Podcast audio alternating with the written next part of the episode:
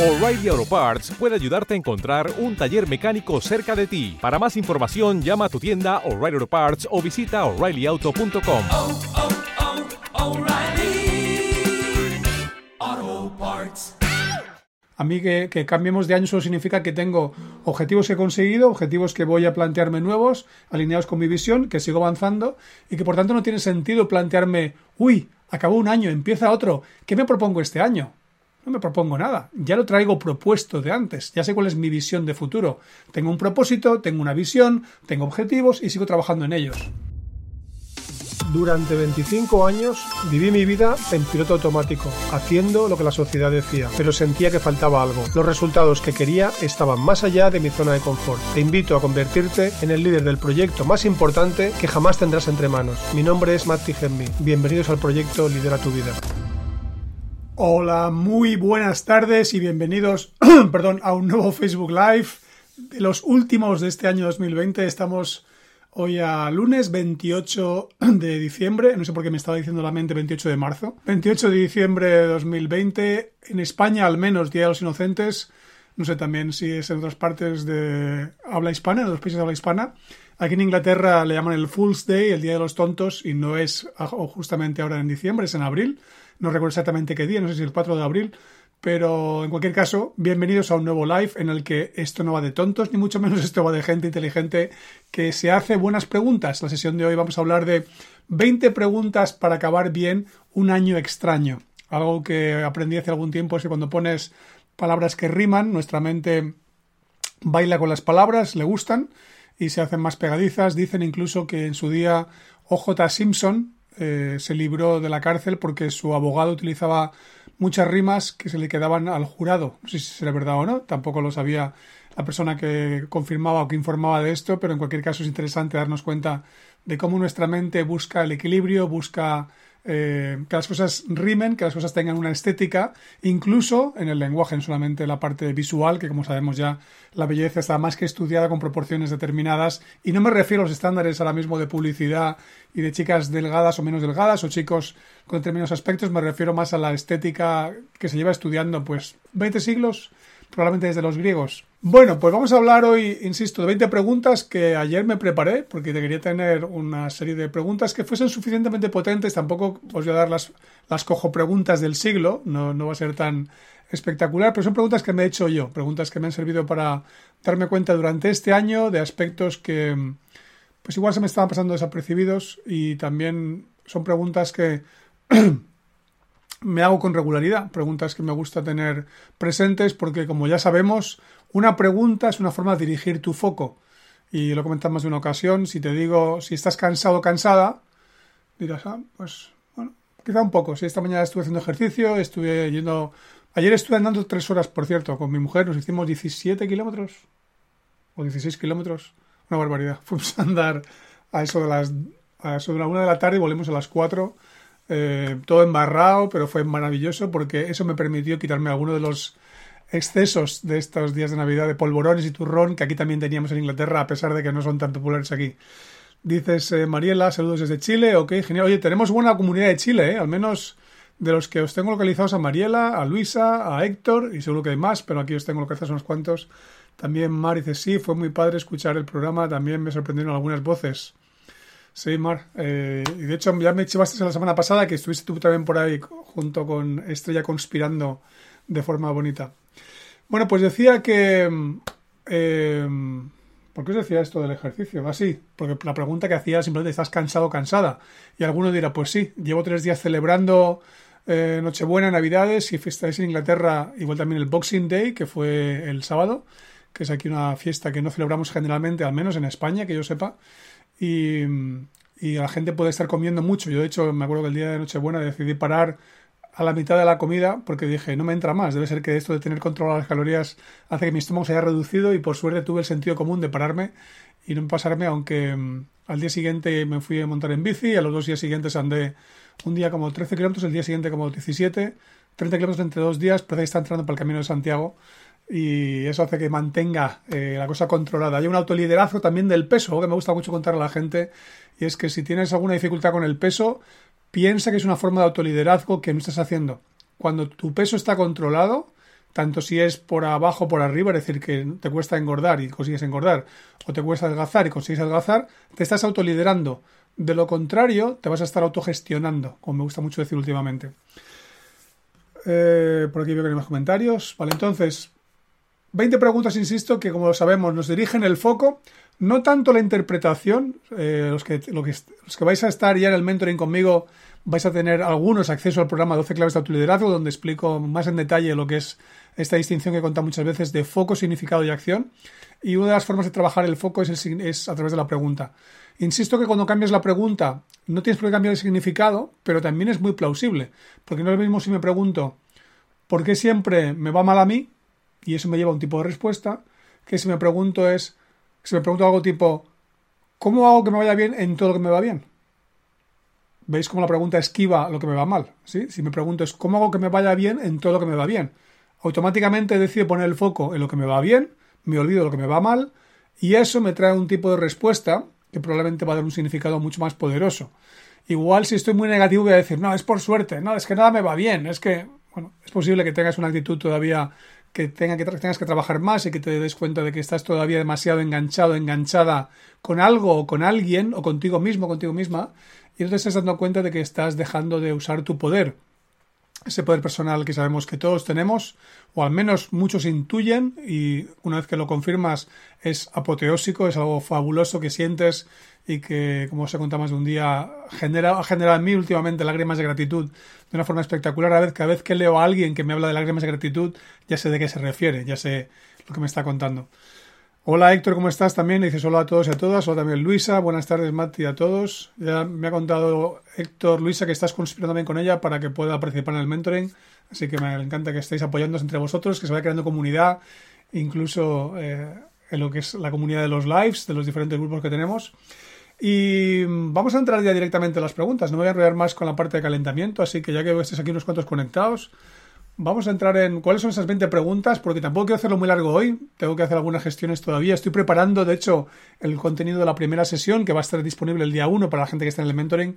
Y aunque lo tengo ya prácticamente listo, me falta, me falta grabarlo, que lo grabaré mañana y estará subido al día siguiente para que el día 1 esté disponible para todo el mundo y para que empecéis a trabajar ya los que estéis apuntados al mentoring, con lo cual deseando eh, poder continuar con ese contenido que me fascina cuando trabajo en lo que me gusta crear es algo apasionante porque me doy cuenta de que estoy trabajando lo que más me gusta, es escribir. Primero escribo el guion de lo que voy a contar, escribo la estructura, el índice, como si estuviese escribiendo un libro, y según escribo el libro van apareciendo los diferentes eh, huesecitos, van, apareciendo el esqueleto, como digo yo, con sus diferentes ramificaciones y poco a poco empiezan a aparecer los músculos, y empiezan a aparecer los tendones y... Aunque quizá la metáfora no es muy bonita, pero es como me gusta contar en el programa de cómo escribir tu primer libro, como que hay un esqueleto primero, hay una estructura que te da sentido y que te da eh, la posibilidad de avanzar luego de la dirección que tú quieres.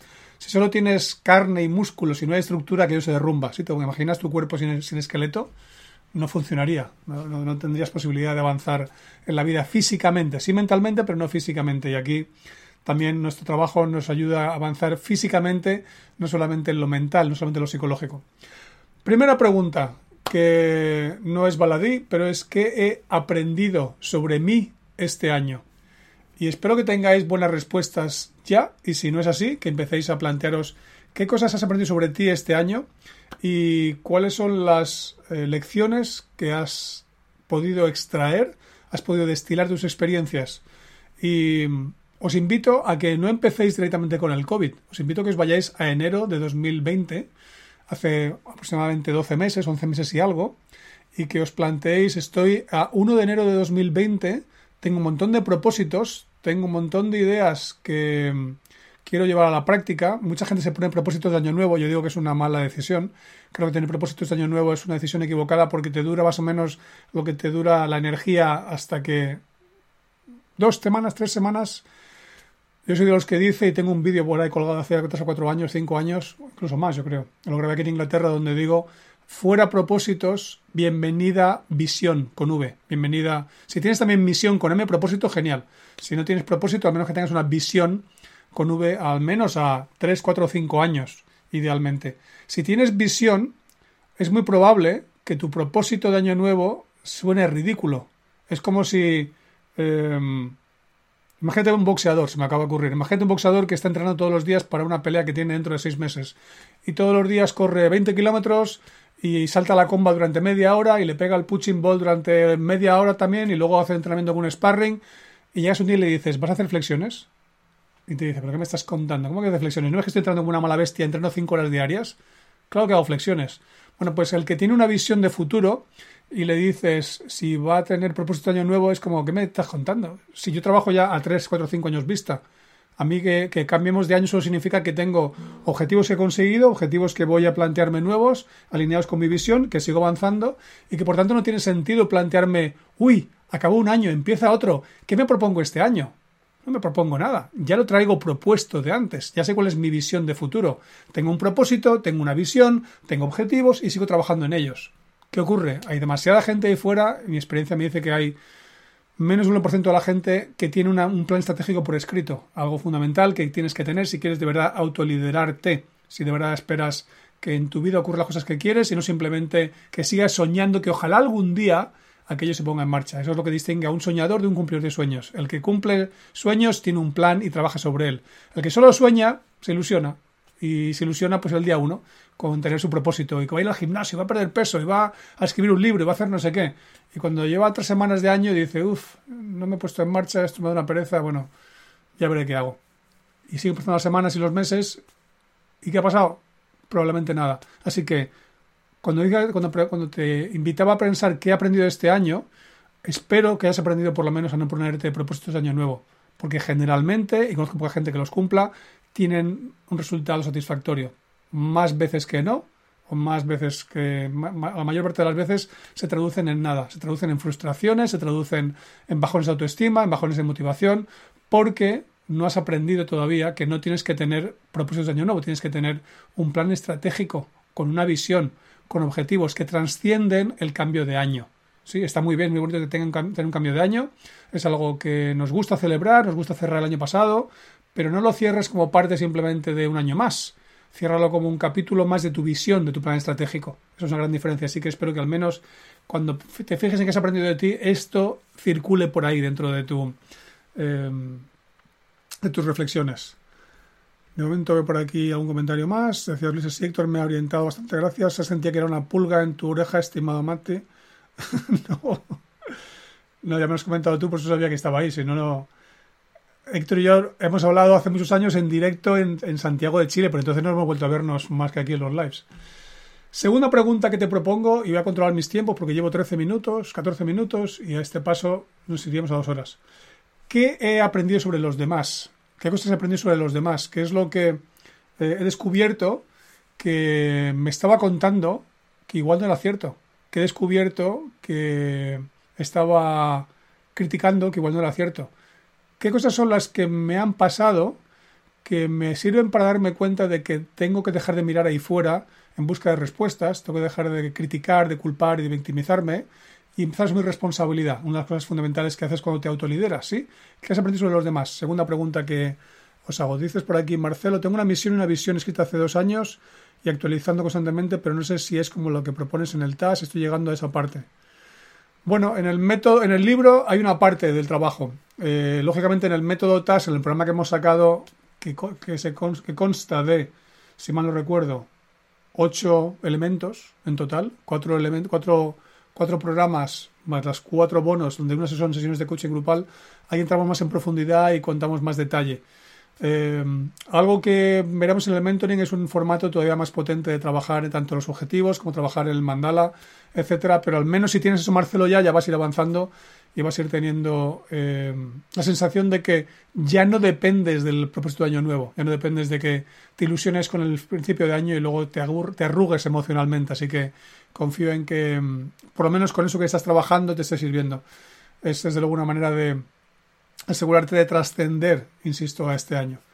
Y dices, Luis, sí, ciertamente, para el año 2020 no me había planteado muchas cosas y ahora en un diplomado, curso, ser parte de un proyecto y estar en tus lives, he aprendido muchísimo, parece que me hubiese sacado un velo de los ojos. Bueno, es lo que nos ocurre cuando despertamos, ¿no?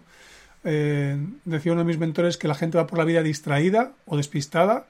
Para mí también es una forma de decir que vamos anestesiados, somos un poco la marioneta de nuestro propio ego, sin darnos cuenta, hasta que un día nos damos cuenta de que la vida ocurre para nosotros y tenemos la oportunidad de aprender de cada cosa que ocurre. Pero hay que darse cuenta, hay que pararse a trabajarlo y no es automático, es algo que para mucha gente sigue siendo un misterio o simplemente una ida de pinza, como digo yo, de alguien que, te ha- que le, has escuchado contar esto. ¿no? Tercera pregunta es, ¿qué expectativas no se han cumplido? ¿Sí? ¿Qué expectativas tenías al principio que no se han cumplido? Eh, y de hecho añadiría, porque aquí no lo he puesto, pero es ¿y qué has aprendido de ellas? Porque fíjate que hasta ahora las preguntas tienen que ver con qué has aprendido sobre ti, qué has aprendido sobre los demás, y hablamos de ti y los demás, no hablamos todavía de, de las cosas, del entorno, de lo que soñaste o te ilusionaste, y la pregunta ahora es qué expectativa no se ha cumplido. Expectativas pueden tener que ver con personas, pero también pueden tener que ver con la propia realidad. Espero que mi programa funcione de tal manera, espero que alguien me llame para no sé qué, espero que consiga crear un producto, espero que eh, cree tal estructura para lanzar no sé qué proyecto, espero que mi jefe me reconozca, espero que... A veces tiene que ver con los demás, a veces no.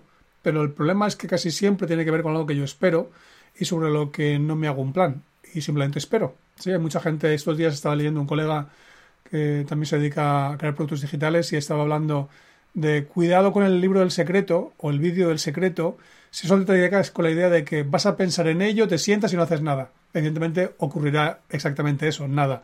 Porque solo te... Bueno, no, peor.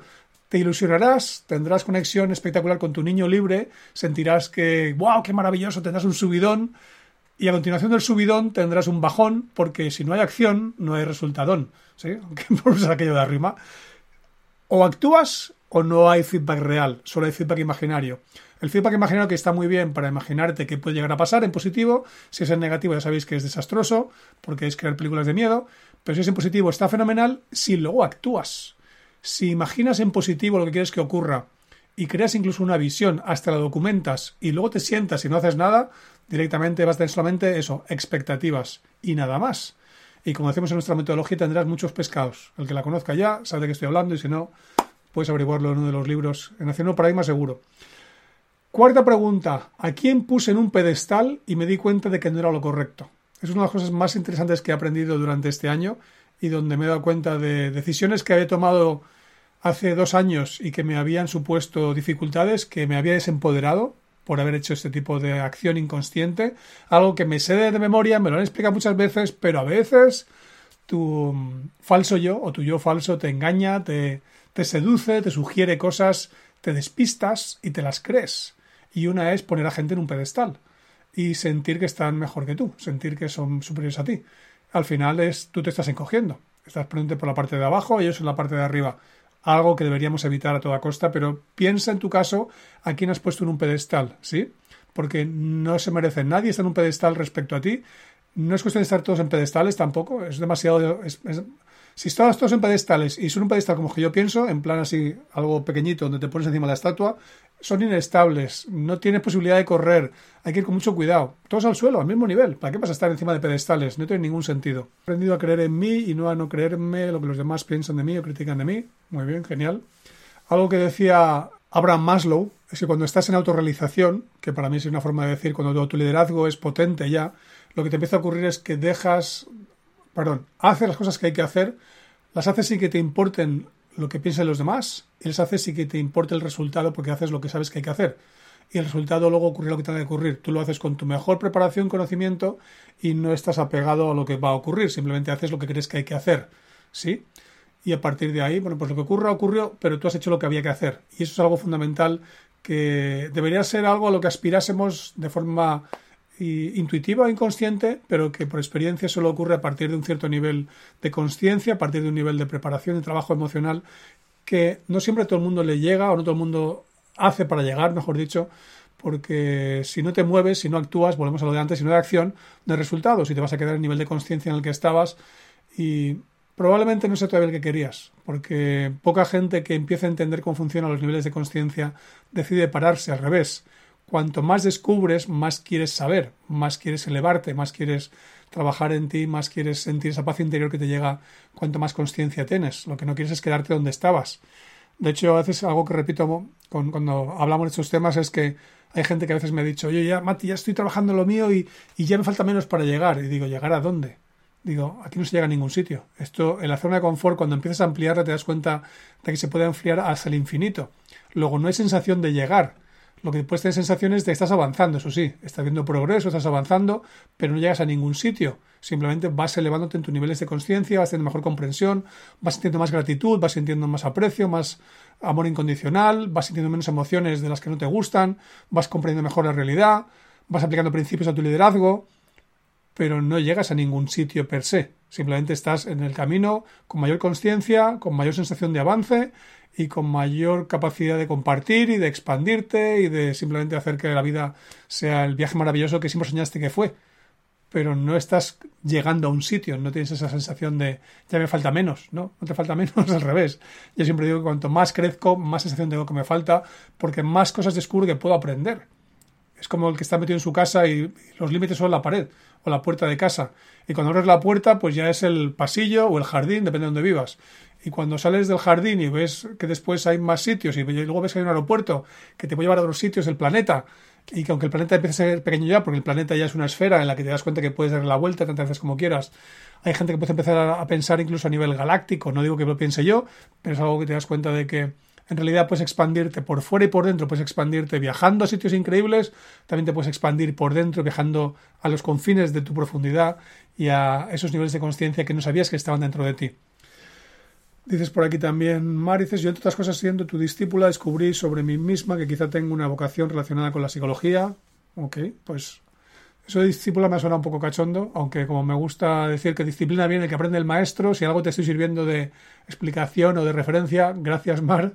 Eh, pero sí, algo que deberíamos siempre tener todos, al menos a alguien que nos sirva de referencia, no porque sea una persona que queramos eh, copiar, pero sí porque los conocimientos que tiene o las habilidades que tiene nos sirve para fijarnos en qué hace y cómo hace y ver cómo puedo aplicar eso yo en mi versión de mí mismo, de mí misma, esa versión que tiene esta persona y esa versión y esa cosa específica. Generalmente puede ser una cosa nada más y está bien, pueden ser unas cuantas, pero lo que nunca va a ser si es una lectura, vamos a decir, honesta y potente es a todo el ser. Algo que te das cuenta cuando la gente a veces dice, hay gente que dice, ¿tú quién envidias? O como, ¿quién querrías ser? Y la gente que ha trabajado esto dice, como yo, quiero ser como yo, quiero ser mi esencia, quiero conectar con mi esencia todo el tiempo, no quiero ser como nadie más. Otra cosa es que aprenda de personas que van delante mío en el camino determinadas habilidades, como escribir, como hablar en público, o negociar, o presentar, o hablar a cámara, o explicar un concepto, o negociar, yo qué sé, hacer cosas, un montón de cosas que podemos aprender de muchísima gente, pero eso es algo que podemos aprender la habilidad podemos adquirir los conocimientos o la teoría y practicarla para que sean conocimientos, pero ahí acaba la cosa. No vas a ser como esa persona porque, tú eres tú, eres mucho más potente siendo tú que tratando de ser como ninguna otra persona que está ahí fuera. Así que cuidado cuando nos fijamos en los demás. Otra pregunta que tiene que ver con lo anterior es ¿y a quién puse la zanja? Y los que me conocéis hace tiempo ya sabéis que yo distingo entre pedestal y zanja. En el medio está el suelo. La zanja está por debajo, el pedestal está por arriba. Y en el medio está el nivel en el que estamos todos, la realidad. Bueno, pues hay gente que la ponemos en un pedestal, hay gente que la ponemos en la zanja. ¿A quién estás poniendo en la zanja durante este año? Y tú te estás dando cuenta de que esa persona o esa circunstancia te está enseñando cosas sobre ti que aún no has aprendido. Deja de criticarlos o criticarlas, deja de culpar, deja de sentirte víctima de esas personas o circunstancias y ten el coraje de darte cuenta de que dentro de esa realidad, de esa, de esa circunstancia que se vivió con esa persona o circunstancia, insisto, hay lecciones pendientes de ser entendidas, aprendidas, de ser aplicadas y de que consigas luego ver esa realidad como neutra y no dejes o no pongas a esa persona más ya en la zanja porque te estés dando cuenta de que cuando esto tú te estás poniendo en yo estoy bien, tú estás mal. Ya sabéis que esa es la actitud que se llama terrorista o actitud de perseguidor o culpador o incluso también salvador como explicamos eh, en algunos de los programas. Y esa sería la pregunta número 5. ¿Sí? A ver por aquí. Hola José Ignacio, ¿cómo estás? Buenas tardes. Dices estrés, sin embargo, reconocer el talento de los demás está bien, ¿verdad? Sí, por supuesto, reconocer el talento de los demás es algo maravilloso y poder apreciar lo que los demás hacen bien es algo genial, que está fenomenal. Poder. Eh, cuando aprecias algo es como te, te, te, estás dando cuenta de que una persona está haciendo algo o le sale bien por naturaleza, porque es un don que tiene, o le sale bien porque lo ha practicado. Y apreciar te lleva a entender que había un trabajo ahí, o simplemente esta, esta persona ha sabido descubrir dónde brilla y qué es lo que le sale natural y qué valora y lo que se ha dedicado hace, hace tiempo ya, porque de lo contrario, aunque tengas talento, necesitas también practicarlo el tiempo suficiente para que aquello termine saliendo, termine eclosionando, ¿sí? De lo contrario, como dice uno de mis colegas, irá siendo un capullo. Y perdonad por la expresión que suena un poco fea, pero en realidad es hablo de flores. Así que necesitamos florecer, necesitamos abrirnos, necesitamos eh, atrevernos a exponernos, a practicar y a probar. Y eso hará que otros puedan admirar en nosotros ciertas habilidades o cualidades. Por tanto, fabuloso que admiremos a los demás. Eso sí, también que sepamos que cuando admiramos algo en los demás y es algo que me gustaría tener, potencialmente también está dentro de mí. Es importante reconocer eso, porque de lo contrario vas a quedarte eh, la posición por debajo del pedestal, porque entonces vas a poner el pedestal a la otra persona, en lugar de decir, esa persona tiene este don, me maravilla, no significa que sea mejor que yo, significa que tiene esta habilidad, yo tengo las mías, ¿sí? Y no, y no tengamos que hacer una especie de comparación que no lleva a ninguna parte. Dices, el José Ignacio, feliz Navidad y un año 2021 propicio, eso es, por lo menos propicio. Eh, yo diría, yo a mis, a mis eh, receptores de mis correos les pongo fantástico, magnífico. Y me da igual que ya estemos todavía con el COVID en marcha o no, porque voy a desearles un año menos potente que otros años? No tiene sentido. Hay veces que parece que, que como la cosa está un poco eh, más difícil en algunas áreas, tenemos que, que, bajar el listón de lo que podemos desear a los demás. Porque vas al revés. Habría que desearles todavía algo muchísimo mejor. Y sin embargo parece que no. Parece que cuando las cosas están un poco eh, con mayor reto, en lugar de considerar que tengo mayor reto porque voy a, aprender más y me voy a preparar más y voy a triunfar mejor que antes, lo que a veces hacemos es arrugarnos. Yo recuerdo cuando empecé la empresa que estuve dirigiendo 15 años, y digo empecé porque empecé conjunto con el presidente de la, de la compañía buscando una oficina y éramos él y yo solos buscando una nave en Alcobendas, me acuerdo todavía, año 92, en el mes de noviembre. Y mm, fue un año, estoy pensando qué estaba hablando, y fue un año de recesión. El año 92 justamente acabó Sevilla y Barcelona, acabó la Expo, acabó las Olimpiadas, si mal no recuerdo, en Barcelona, ¿no? ¿Qué fue él? No sé qué, no, no, qué pasó. Eh, si fue a las Olimpiadas, creo. Y un año de recesión. De repente, toda la maquinaria de obras públicas se había vendido, la gente no podía pagarlas, había gente con dificultades para pagar porque no había proyectos, etcétera. Y sin embargo, ese año empezamos nuestra empresa, donde yo dirigí, mejor dicho, no era nuestra, pero la que dirigí 15 años, y fue de las mejores escuelas tener un año tan difícil, tan duro, porque nos preparó para los años, los años mucho mejores. Cuando empecé también eh, la ingeniería pasó algo similar. 2007, la consultoría, perdón, 2006, 7, 2008 enseguida llegó momento difícil, sin embargo los siguientes cuatro años, 2008 hasta 2012 han sido espectaculares y ahora mismo estamos en el COVID y de nuevo está siendo un año de mucha preparación, de muchos insights, de mucho entender que no hay retos sin apoyo, como dice uno de mis mentores, y que cuanto más reto tengas, mayor debería, más te deberías alegrar. Otro de los que me formé con el año pasado, Boyson, decía, cuando la probabilidad de tener éxito es muy baja, dice, yo me alegro un montón. Si la probabilidad de tener éxito es 0,01 eh, en vez del 10%, me alegro porque sé que hay muchísima gente que va a abandonar. Yo no voy a abandonar. No voy a abandonar, voy a insistir, voy a perseverar, voy a seguir hasta que lo consiga.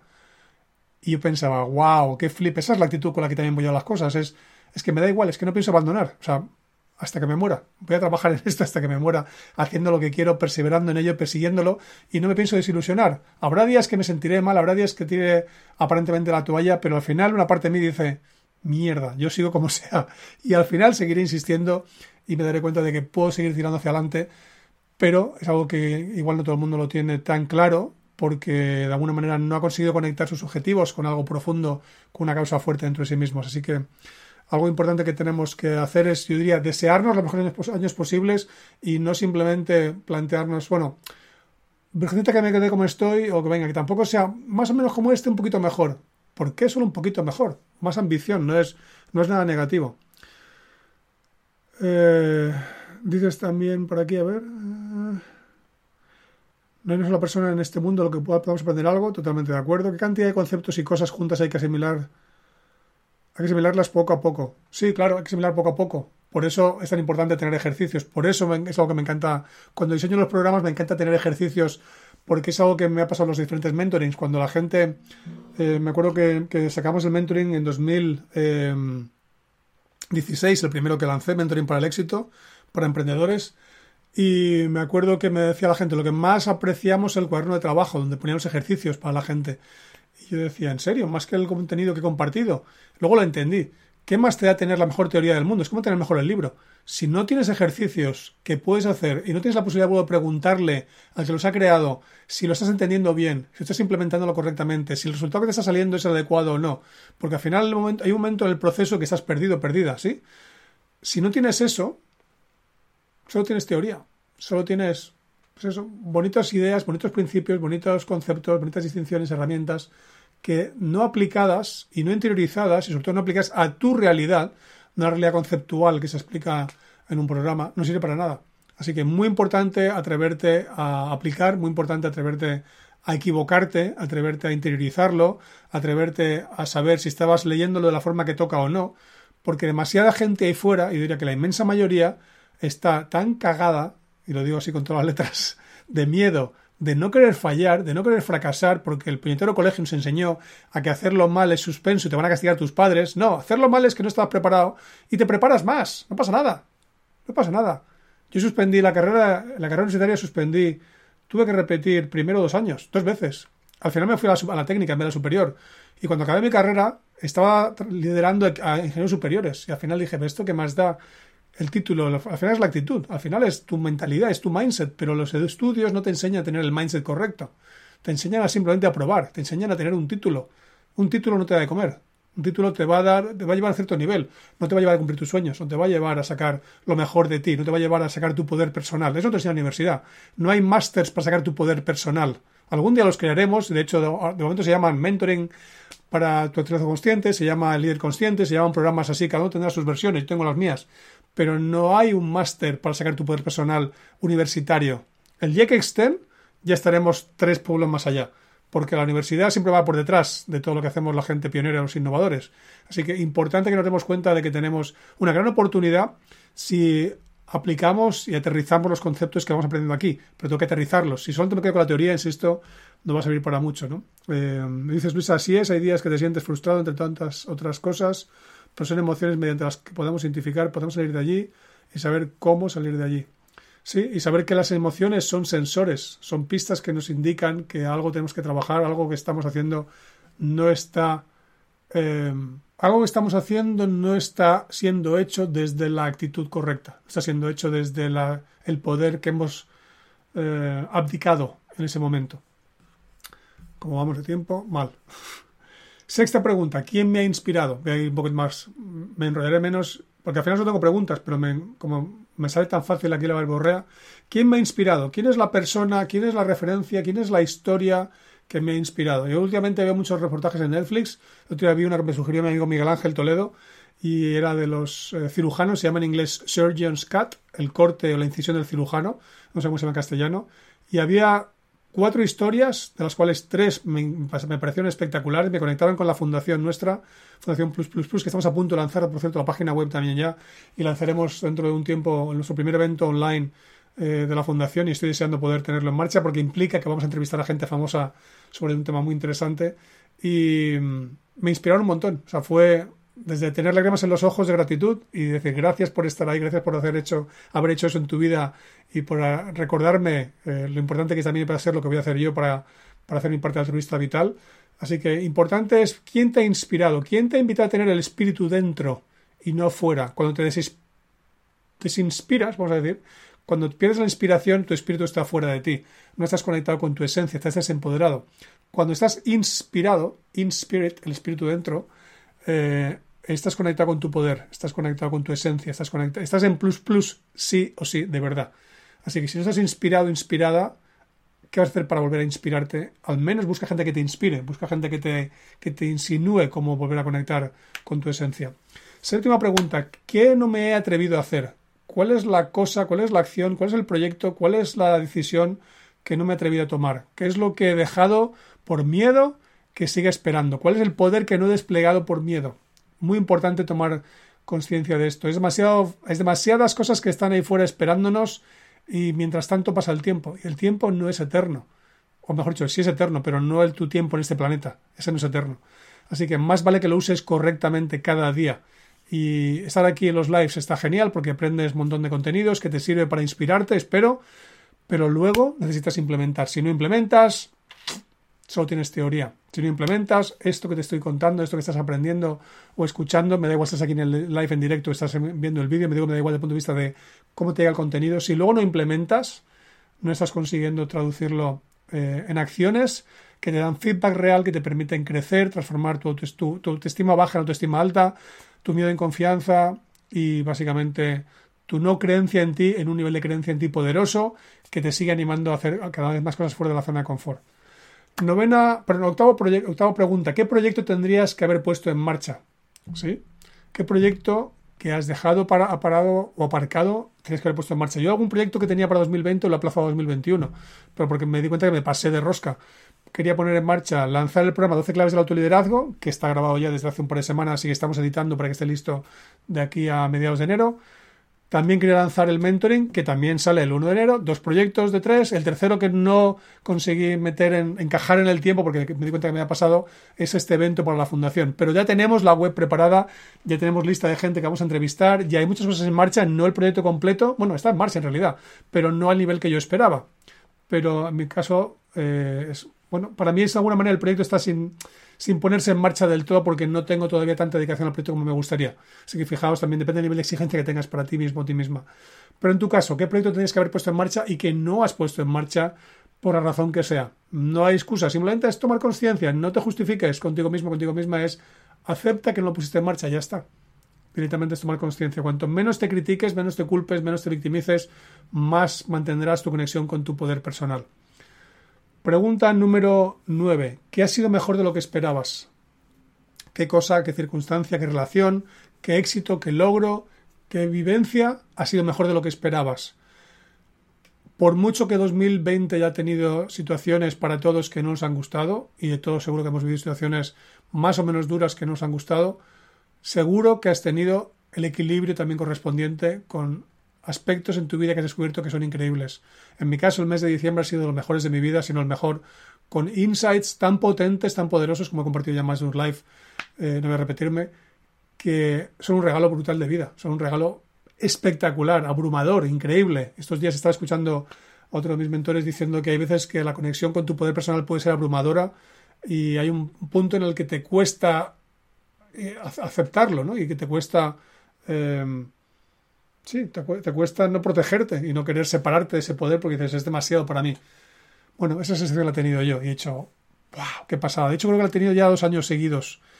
Primero, bueno, la he tenido más veces. La tuve cuando el vídeo, en 2012, pero fue muy efímera. Después la tuve en 2018 y 2019 y la tuve durante un tiempo, pero incluso la interpreté mal y, tuve incluso puntos, algunos de mis clientes lo saben, de, eh, ¿cómo decirlo? Exceso de seguridad vamos a decirlo así. Eh, vamos a llamarlo también altanería o incluso, eh, ¿cómo es la palabra? No chulería, pero casi. Eh, arrogancia, eso es arrogancia. Como dice uno de mis mentores, you have to live slightly south of arrogance. Tienes que vivir ligeramente al sur de arrogancia. En autoestima sí, pero sin llegar, a sin a arrogancia. Y en 2019 yo tuve momentos en que me di cuenta que me había pasado de rosca, ¿sí? pero está bien, porque al final fueron aprendizajes. Y al final eh, y eso es lo que me ha hecho que ahora, cuando por fin he conectado de una forma muy distinta, conecte desde un sitio muy diferente que antes no había conseguido vivir. Así que imagino que es parte del proceso. Te va llegando a, arremetidas ese poder personal, te va llegando como en oleadas casi en plan tsunámicas, casi como una ola demasiado grande para ti, y que te pega el revolcón y te no sabes qué ha pasado, y cuando te quieres enterar ya ha pasado, y después vuelve a llegar otra vez y esa vez quizá otro poquito más, pero incluso te sientes con emociones que no son las, las, más sanas, hasta que por fin un día ya estás en el punto en el que consigues que te llegue y aunque abruma, pero la consigues ya asimilar y dices, wow, qué pasada. Eso es lo que, esos son los temas para mí más importantes que han pasado este año y que quiero compartir eh, en todo este proceso de potenciar el autoliderazgo consciente. Dices por aquí, Mar, sí, de hecho, expirar es morir. Eh, sí, expirar es morir, sí. No sé con qué frase he dicho expirar antes, pero eh, así es. Expirar, también es expirar el, expira el sueño y se convierte en realidad. También es una forma de decir que muere el sueño y se convierte en una realidad nueva. Como los yogures que ponen fecha de caducidad. Más preguntas que tengo por aquí, que quiero ir un poquito más deprisa. Eh, número 9. ¿Qué ha sido mejor? No, eso lo he dicho ya. Número 10. ¿Qué ha sido peor de lo que esperaba? qué cosas no me imaginaba que iban a ser de esta manera y han sido peor lo que esperaba. Pues en mi caso está muy claro, eh, ha sido la pérdida de mi madre y es, nada ha sido más duro a nivel personal, a nivel individual. Eh, por suerte el trabajo que he hecho me ha permitido integrar su pérdida y, sentir amor incondicional a una velocidad mayor de lo normal y es algo que me siento muy agradecido por haber tenido esos aprendizajes históricos para poder haber llegado a vivir el proceso de una forma más potente y tener cada vez que la veo, lo tengo en mi teléfono, eh, tengo la foto, no tengo de mi padre, por cierto, tengo únicamente la de mi madre aquí eh, y cada vez que lo enciendo la veo, cada vez que, que la veo me sonrío porque está sonriéndome y es algo que es bonito porque cada uno elige cómo quiere vivir las experiencias que tiene. Y es cierto que podemos vivir desde la tristeza, desde el miedo, desde la rabia, pero son emociones que no te ayudan a conectar con tu poder, no te ayudan a sentir amor incondicional, que esa es la emoción que consigues sentir una vez que trabajas en la pérdida de una forma consciente y te das cuenta de que, aunque suena locura al principio, y la primera vez que yo lo, lo vi eh, me pareció así, pero cuando lo he podido integrar y lo he podido vivir así, me parece algo precioso, me parece algo que, que todo el mundo debería poder aprender a hacer esto y que no todo el mundo lo sabe y diría que la inmensa minoría lo sabe y la, la persona que lo aprendí incluso me ha contado historias de cómo para él ha sido o fue muy difícil trabajar en ciertos entornos porque había estamentos sociales que no permitían o no aceptaban que eso fuera posible y que un proceso de duelo pudiese durar literalmente horas o días y no meses como a mí yo aprendí en su día en mi escuela de formación de psicoterapia hace ya como cuando fue 2006, 2005, 2006, donde te contaban que el mínimo eran seis meses. Eso es el paradigma histórico de la escuela psicológica eh, general que existe ahí fuera, ¿no? Y cuando ves que se puede vivir en horas o en días, es bastante espectacular el proceso. Y también, por supuesto, eh, peor de lo que imaginaba todo lo que ha ocurrido al resto de la gente que no solamente ha fallecido, por supuesto, sino gente que está sufriendo, gente que está teniendo dificultades físicas, gente que ha perdido gente y no sabe cómo gestionarlo, gente que tiene problemas en su trabajo, gente que no sabe cómo reinventarse, gente que al final está eh, no ha entendido todavía la oportunidad que se está presentando porque no están sabiendo traducir o reinterpretar la vivencia que están teniendo. Y aunque soy consciente que la realidad es neutra para mí y lo es para todo el mundo, pero no todo el mundo es consciente, para ciertas personas y muchas personas, y probablemente podemos decir millones de personas, es un proceso que todavía igual se les queda lejos y que también es esa sensación de cuanto antes lance nuestra fundación, antes para poder ayudar a gente en hacer su ajuste de imago y empezar a entender la importancia de tener la actitud correcta para pues, desde ahí poder crecer y poder conectar con su poder y dejar de sentirse víctimas de un entorno que en el fondo te está queriendo enseñar cosas, pero no te das cuenta de ellas porque tu trabajo, tu liderazgo todavía es insuficiente, todavía no has tenido la oportunidad de trabajar en ello porque no has iniciado el camino de alguna manera, nadie te lo ha enseñado o piensas que es simplemente, como digo a veces yo, flower power, o solo son palabras, o solo es psicología, o solo es fantasmas contándote películas. Pero no es así, al final es maravilloso lo que te ocurre y cuando lo vives en circunstancias muy duras y te das cuenta que funciona, es cuando dices, wow, qué suerte, Gracias, gracias, gracias por haber tenido la oportunidad de haber aprendido en su día y poder aplicarlo en mi vida también ese tipo de circunstancias. ¿no? Onceava pregunta, pregunta número once. Eh, ¿Qué me ha sorprendido? A ti, ¿qué te ha sorprendido? ¿Qué cosas han ocurrido en tu vida que no esperabas? Y no me refiero por negativo, sino cuando, para mí sorpresa en general es algo que suelo tildar de positivo, aunque en sí la palabra, ya sabes lo que voy a decir, es neutra, ¿sí? Pero cuando digo sorpresa, generalmente para mí por defecto es positiva, o es algo que me gusta, es algo que, me sorprende con, como mínimo neutramente, pero generalmente donde consigo ver la parte positiva, ¿sí? Esta mañana me llamó un cliente para confirmar que continuamos en un proyecto y una parte me dijo genial, otra parte me dijo neutralízalo y dije ok, lo neutralizo y así no me entusiasmo eh, sin tener la parte correspondiente de equilibrio para entender que va a haber partes positivas y partes que lo van a equilibrar, vamos a llamarlas negativas o que van a ser reto, y de repente es como, wow, qué tranquilidad. No estoy eh, enfatizando un aspecto de esa realidad que me, que me va a traer luego la otra parte que no estaba viendo, ¿no? Veo las dos y directamente avanzo y sigo trabajando en el proyecto y sigo trabajando en los planes que tenía para otro tipo de temas y no me desvío, no me, no me ¿cómo decirlo? No me engancho, no, no desarrollo un apego innecesario hacia esa circunstancia. Así que esa era la pregunta para ti. ¿Qué te ha sorprendido? La pregunta número 12, ¿a qué vas a dejar de tenerle miedo eh, como consecuencia de lo que ha pasado durante todo este año? ¿Sí? ¿Cuál es? La pregunta es, ¿a qué vas a dejar de tenerle miedo con todo lo que has aprendido hasta ahora? ¿Y qué es lo que vas a de alguna manera, traducir qué poder vas a desplegar que estaba oculto dentro de ese miedo. Acordaos la metáfora que siempre cuento, que el miedo es como el envoltorio, que dentro de ese envoltorio está el poder esperando, que en el fondo está dentro de ti, pero no te das cuenta porque de alguna manera lo has sacado fuera, lo has metido en ese paquetito, que ahora sientes miedo hacia él y no sabes que tu inconsciente lo ha puesto ahí para traerte eh, el aprendizaje correspondiente. Así que acabas de dejar de tenerle miedo. La pregunta número 12. La pregunta número 13 es ¿qué emoción quiero dejar de sentir? Y no es que estén mal, las emociones no son negativas. Sin embargo, las emociones son sensores que te cuentan cosas. Y si dejas de sentir ese tipo de emoción, significa que estás haciendo una acción preventiva correcta. Es decir, si a mí se me deja de encender en el coche el indicador de baja presión del aceite, es que con regularidad controlo el nivel de aceite que tiene el coche. ¿sí? Y por tanto no tengo eh, baja presión en el motor y por tanto no se me enciende el sensor.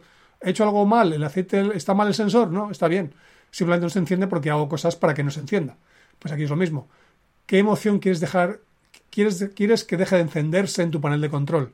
Si deja de encenderse, estás haciendo las cosas correctas, te estás autoliderando, no estás solamente autogestionándote, no estás únicamente reaccionando.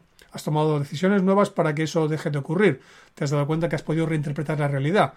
No sigues enganchado al mismo nivel de frustración, al mismo nivel de vivencias que no te gustan y que sigues pensando que la vida es terrible, que es injusta, que porque siempre a ti, etcétera, etcétera. En lugar de darte cuenta de que tú estás provocando esas emociones por no tomar nuevas decisiones. Así de simple, ¿sí? Y lo repito, tú estás provocando esas emociones por no estar tomando ciertas decisiones. Si tomas la decisión, como por ejemplo, qué emoción quiero dejar de sentir, tendrás que replantearte las cosas, tendrás que reenfocar la realidad, tendrás que revisar cuál es tu paradigma, darte cuenta de cómo piensas, qué creencias tienes, qué hábitos son los que ponen en marcha esa emoción, cómo la disparas. Y cuanto más conciencia tomes, menos vas a poner en marcha esa emoción. Y entonces tu vida va a ganar en calidad. ¿Sí? No tanto porque tengas más dinero, que también vas a conseguir seguramente porque vas a dejar sentirte culpable o tener vergüenza, emociones que impiden que ganes más dinero, pero sobre todo porque vas a empezar a sentirte bien contigo mismo, contigo misma con mayor frecuencia. Y entonces, ¿qué va a ocurrir? Que vas a dejar de estar en un estado de ánimo disfuncional. Vas a dejar de estar cabreado crónicamente, vas a dejar de estar triste crónicamente, vas a dejar de estar asustado, asustada crónicamente, vas a dejar de sentirte culpable de forma permanente. Y lo que va a ocurrir es que vas a empezar a sentir emociones más elevadas. Y vas a empezar a decir qué suerte tengo en la vida. Que en el fondo significa estoy trabajando que mi vida sea mejor y estoy consiguiéndolo. Gracias a lo que me han enseñado, gracias por tener el coraje, gracias por tener la oportunidad. Y vas a sentir agradecimiento. Y te vas a dar cuenta de que tú has transformado la forma en que vivías tu vida. Y que, insisto, también tiene que ver con aspectos económicos, con dónde vives, con qué tipo de actividades haces, con qué tipo de gente te encuentras, etcétera, pero va a ser un colateral de algo mucho más profundo, que es cambiar tu realidad interior. Todavía hay demasiada gente que no cambia la realidad exterior trabajando como mulas, trabajando como bestias, yendo, haciendo un montón de horas sin darse cuenta de que la oportunidad no está ahí fuera, está aquí dentro, entre las orejas, aquí dentro de tu pecho, en tus tripas, dentro de tu esencia, dentro de tu ser. No es algo externo, lo externo es un mero reflejo de tu interior. Ese es un principio de autoliderazgo que enseñaremos en el mentoring tu autoliderazgo consciente y cuanto antes lo interiorices, antes vas a empezar a entender cómo te va a beneficiar. Pregunta número 14. ¿Qué tipo de pensamiento me está limitando? o te está limitando? ¿Qué tipo de pensamiento estás manteniendo? Esta mañana estaba hablando con otra, otro cliente y me contaba dificultades que está teniendo con un proceso. Y según le estaba contando, perdón, me estaba contando él a mí, pues si no me ha hecho seis frases, que cada una de ellas era un regalo, o sea, era un regalo en el sentido de, no sé si os gusta a alguno jugar al billar, yo no juego mucho, pero en España jugaba de cuando al billar eh, al de las, al de las bolas de colores, el pool, ¿eh? sí, como bolas numeradas, y decíamos mucho una frase en España que es así se lo dejaban a Felipe II, así se lo dejaban de fácil para conseguir meter la bola en el agujero. Bueno, pues cuando este cliente me estaba contando sus dificultades, me contaba sus pensamientos, y, cada pensamiento que me contaba era como si me dijesen, mira, esta es la caja fuerte, es difícil de abrirla, pero aquí está la combinación. No es difícil si me das la combinación. Bueno, pues cada pensamiento limitante que me estaba contando me estaba explicando exactamente lo que le pasaba y por qué no estaba consiguiendo avanzar, pero no se daba cuenta. Y era como alguien que quiere abrir una caja fuerte, insisto, y te acaban de poner los números encima de la ruedecita. ¿Y en qué orden hay que girarlos? Es que no tiene ningún mérito eh, saberlo. ¿Cuál es el problema? Que la gente no se da cuenta de cómo se cuenta, cómo se cuenta historias. No tienes feedback, luego no, no te das cuenta de que ese pensamiento que estás teniendo es destructivo, no. Lo siguiente, está frenándote, dejándote eh, desconectado de tu poder, haciendo que sientas emociones que no te gustan, manteniendo hábitos que no son los sanos, con una actitud que es la que lo sostiene, de hecho, y en definitiva haciendo autogestionazgo con una vida que no te mereces. Cambia tus pensamientos. El truco está en entender qué tipo de contenidos tenéis que poner ahí dentro. Y eso es algo que no vas a descubrir si no aceptas el feedback que la atleta está dando. Tu realidad es tu feedback. Pregunta número 15. ¿En qué área necesito recuperar mi poder? Si no lo sabes ya, deberías saberlo. Porque donde no tienes el poder interiorizado, no te está yendo bien. Así que ahí tienes la respuesta. Busca tú cuál es el contenido de la respuesta para ti en tu caso en particular. Pregunta número 16. ¿Qué oportunidad no volveré a dejar pasar? ¿Qué oportunidades están o han estado pasando en tu vida y por tener bajos niveles de conciencia, por tener miedo, por no tener coraje, por no tomar la decisión, por dudar demasiado, no has conseguido aprovechar. Yo recuerdo cuando íbamos de viaje hace años, eh, sobre todo porque cuando íbamos en moto, mi mujer y yo por Europa han de tener nuestros hijos, hablo año 87, 88, 89, hace ya un montón de años, y me acuerdo una vez que estábamos en Noruega con la moto y mi mujer le gustó, no sé si era un jersey típico noruego o algo de ese estilo, y al final no se lo compró. Dijo, bueno, el siguiente tienda que lo encuentre me lo compro. Típica frase que ya nunca más decimos. Cinco o diez días más tarde, en un de Noruega, el jersey no aparecía por ninguna tienda. ¿Qué pasó? No hubo jersey. Allí se quedó la oportunidad pasada porque no tomó la decisión. Nos pasó eso como dos o tres años seguidos. Todavía éramos muy jovencitos eh, desde el punto de vista de viajeros. Hoy en día, como te guste algo, la decisión se toma en el instante. No es más adelante, no, ya. Notas el miedo y dices, ahora. O sea, el miedo es el indicador. Ahora. No espero. Si espero, la oportunidad se fue.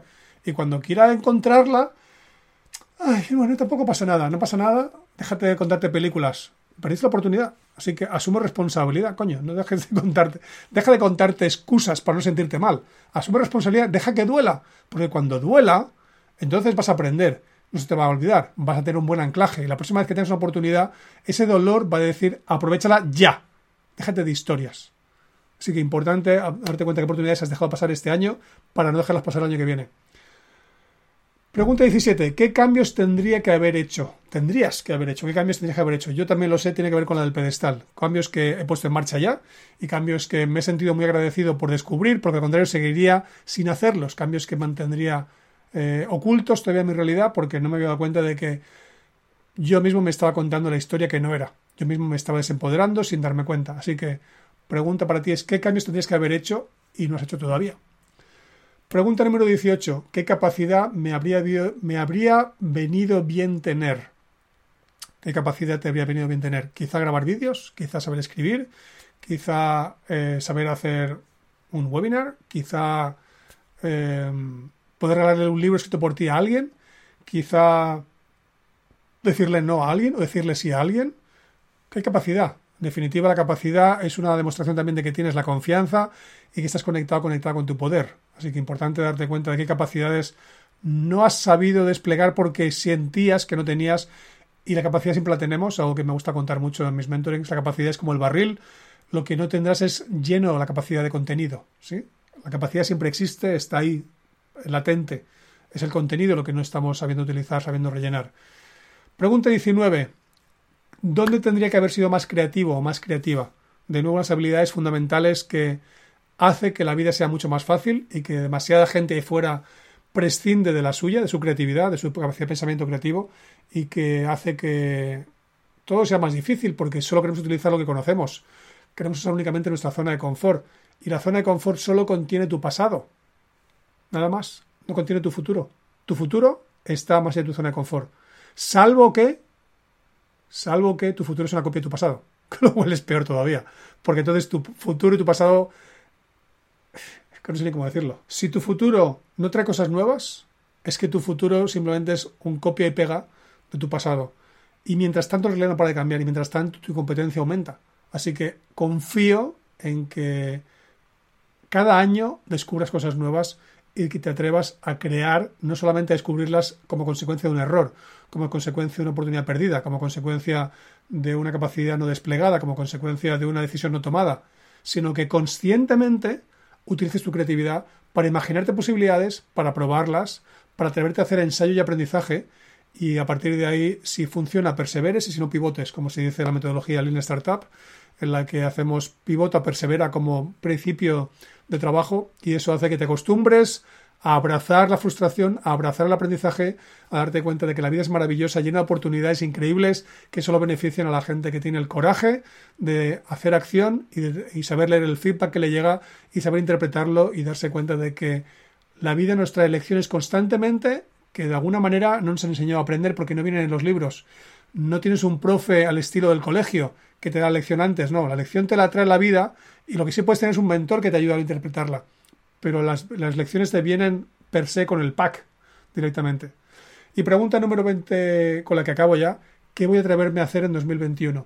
¿Qué cosas son las que me voy a atrever a hacer que hasta ahora no estaba atreviéndome, que no estaba sabiendo, que me contaba cualquier historia para no ponerlas en marcha y que en definitiva estaban haciendo que mi poder siguiese sin ser desplegado, que para mí es el tema de 2021, es más y más y más conexión con mi poder personal y más y más y más conexión a la gente que trabaja conmigo con su poder personal, porque eso es lo que va a hacer que el paradigma de confianza, que es mi propósito en la vida, se despliegue más deprisa, más fácilmente. Cuando me cuento esto a mis hijos me parece espectacular, que tengan la suerte de que con 28 años ya puedan aprender esa serie de conceptos y eso es lo que quiero también que puedas contarle tú a tus hijos y al final te decides a trabajar conmigo. Así que, chicos, nos vemos este miércoles, haré todavía un live este año. Eh, será el último del año ya, será para tomarnos las uvas, al menos virtualmente, eh, dos días el día antes de que tengamos la celebración de los que celebréis todavía con las uvas. Aquí en Inglaterra no se celebra, aquí hacen las 12 campanadas del Big Ben, pero en mi casa, por supuesto, nos tomamos 12 uvas y mantenemos la tradición, que siempre hay algunas que merecen la pena mantener y estas, desde luego, son las más divertidas que a mí me, gusta hacer. Así que nos vemos el miércoles en el grupo Proyecto Lidera tu Vida y espero que simplemente te hagas las 20 preguntas, te las contestes y que tengas el coraje de seguir trabajando en ellas y acuérdate una cosa, tener preguntas sin contestar es muy potente. Si las contestas muy rápido para quedarte tranquilo y tener certeza y segregar dopamina, estás matando la pregunta.